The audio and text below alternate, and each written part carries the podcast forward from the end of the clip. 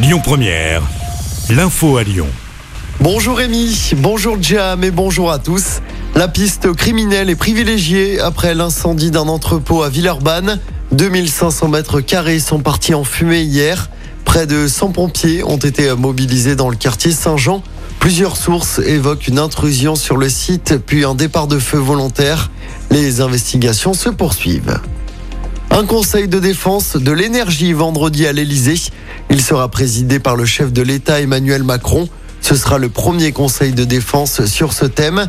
Hier, la première ministre Elisabeth Borne a demandé aux entreprises de réduire leur consommation de gaz et d'électricité de 10% afin d'éviter un rationnement cet hiver.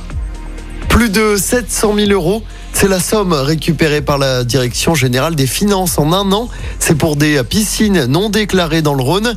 Elles ont été découvertes grâce à l'intelligence artificielle et des photos aériennes comparées aux déclarations fiscales.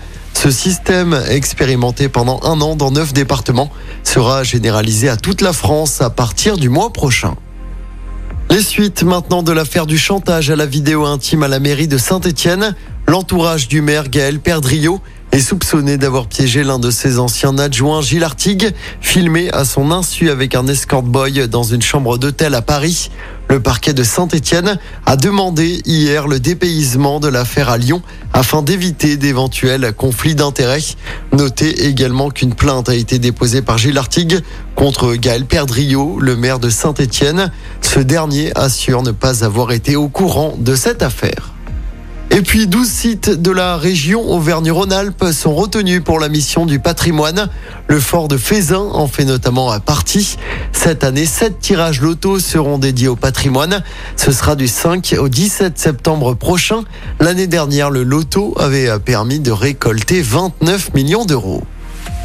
En football, ça bouge à l'OL avec le départ officiel de Lucas Paqueta.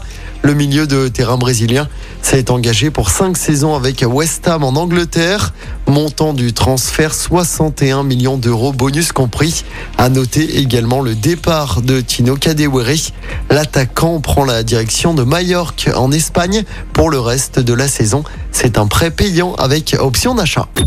Écoutez votre radio Lyon Première en direct sur l'application Lyon Première, lyonpremière.fr et bien sûr à Lyon sur 90.2 FM et en DAB+.